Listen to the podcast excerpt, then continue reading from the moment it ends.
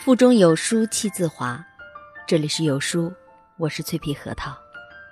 今天要分享的文章是来自女儿派的，干家务和不干家务的孩子，长大后差别这么大。一起来听。最近看到一个妈妈的朋友圈，点赞爆棚了。这位妈妈有个十岁的女儿，懂事的让人心疼。她一个人放学回家。一个人去菜市场买菜，一个人麻溜做饭。你可能说，穷人家的孩子早当家，可小女孩的父母可都是海宁市中医院的医生，自己还是独生女。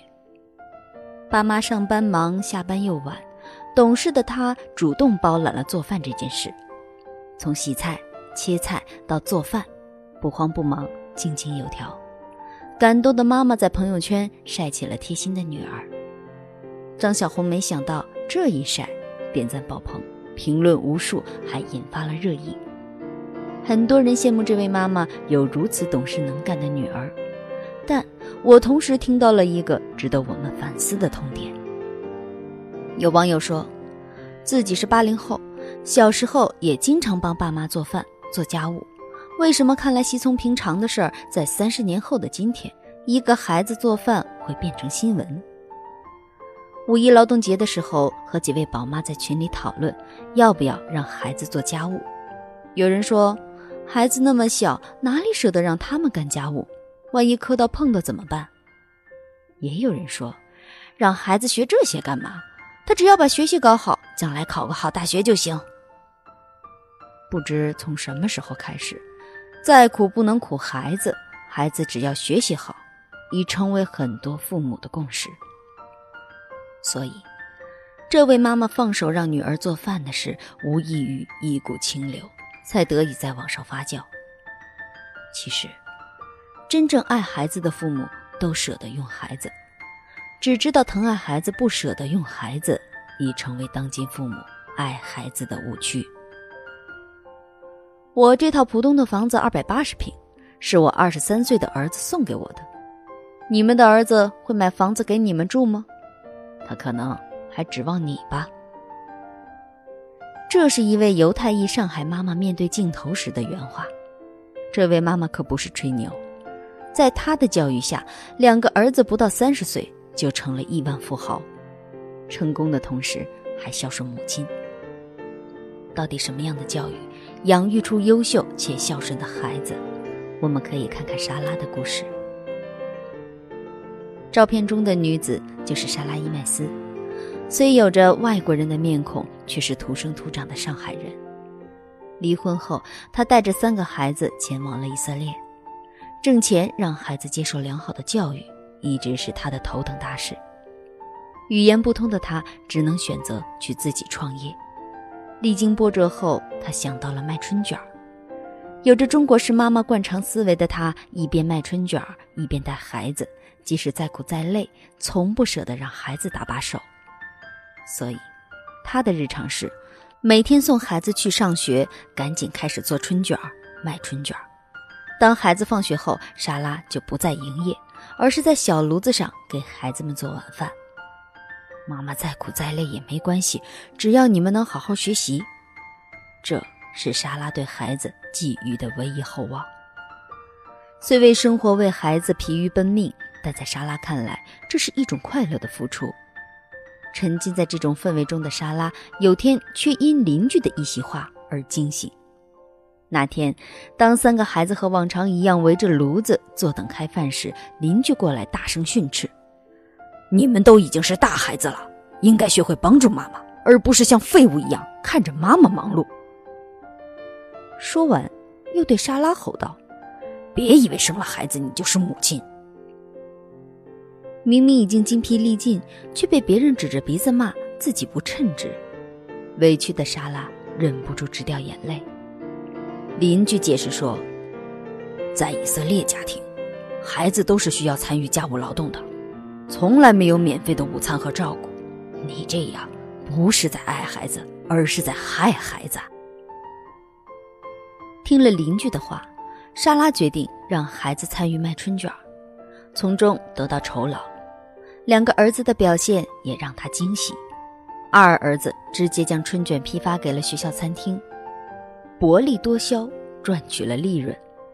大儿子的方法更出人意料，他借免费品尝春卷的噱头，在学校开展了由他主讲的“带你走进中国”的讲座，前提是需要购买入场券。莎拉说：“难以相信，在短短数日内，之前只会黏着他撒娇的娃娃，摇身一变为精明的小犹太商人。”除了让孩子们卖春卷，莎拉还专门设计了值日表，让孩子帮忙洗衣、做饭、打扫卫生。可以说，家务是孩子们的必修课。在妈妈冷酷教育下，孩子们不仅感恩妈妈的辛勤付出，更是从小就找到了今后人生的方向。善于经商的两个儿子，不到三十岁就拥有了亿万资产，女儿也当上了出色的外交官。孝顺的儿女为莎拉买了大房子，可我们的身边却总是发生着小伙当街殴打父母，只因嫌弃父母买的婚房太小的新闻。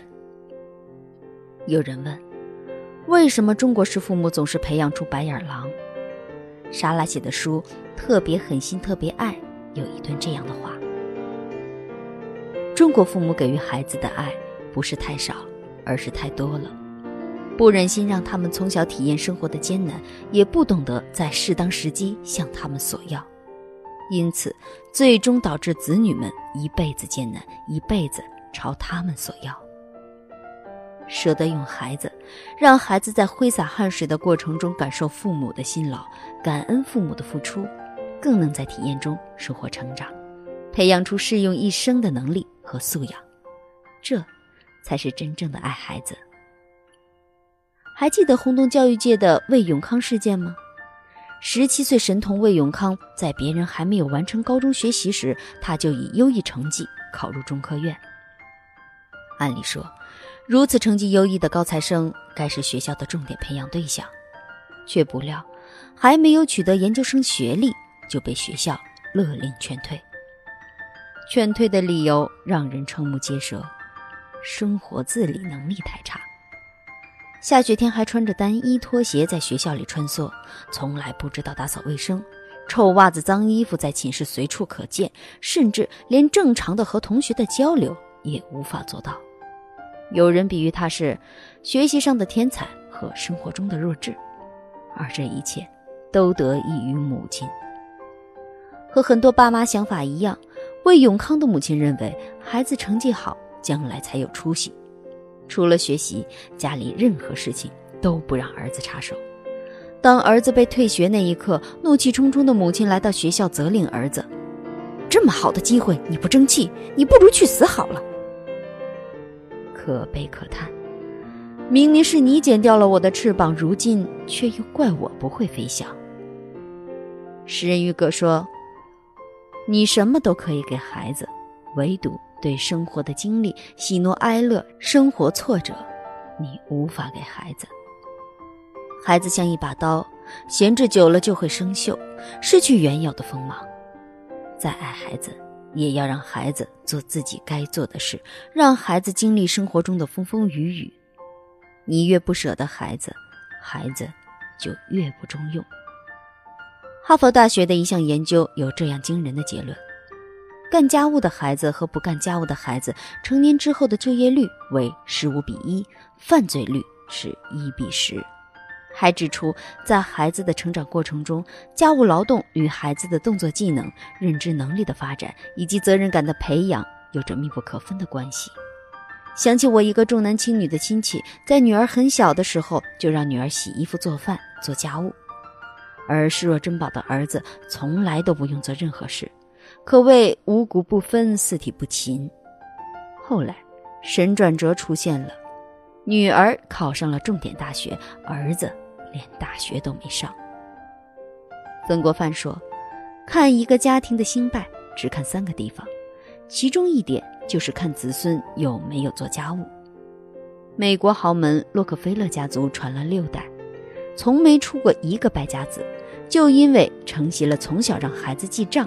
和做家务的家规，舍得用孩子，关乎孩子一生的成长与幸福，是伴随孩子一生的隐形财富。美国育儿专家伊丽莎白·潘特利针对不同年龄段孩子的特点，曾设计过一份儿童学做家务式年龄表，值得父母收藏。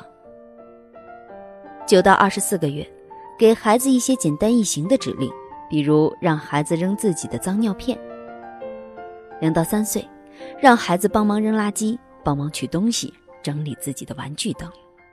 三到四岁，可以让孩子帮忙喂宠物、给花花草草浇水。饭后把脏的餐具送回厨房，学会自己刷牙、使用马桶等。四到五岁，学会睡前帮妈妈铺床，饭前帮忙准备餐具，帮妈妈把叠好的干净衣服放回衣柜，把自己的脏衣服放到装脏衣服的篮子里，自己准备第二天要穿的衣服等。五到六岁，不仅要熟练掌握前几个阶段要求的家务，并能帮忙擦桌子、收拾房间，会把乱放的东西捡起来并放回原处。六到七岁，在父母的帮助下洗碗盘，能独立打扫自己的房间。七到十二岁，能做简单的饭，帮忙洗车、吸地、擦地、清理洗手间、厕所、扫树叶、扫雪，会用洗衣机和烘干机。把垃圾箱搬到门口街上。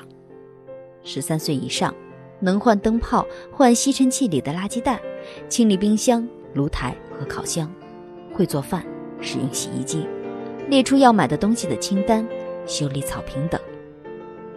教育家苏霍姆林斯基曾告诫父母：不要把孩子保护起来而不让他们劳动，也不要怕孩子的双手会磨出硬茧，要让孩子知道，面包来之不易。这种劳动对孩子来说是真正的欢乐。通过劳动，不仅可以认识世界，而且可以更好的了解自己。共勉。在这个碎片化时代，你有多久没读完一本书了？长按扫描文末二维码，在有书公众号菜单免费领取五十二本共读好书，每天有主播读给你听。欢迎大家下载有书共读 App 收听领读。我是主播脆皮核桃，在美丽的皇家避暑胜地承德，为您送去问候。记得在文末点赞哦。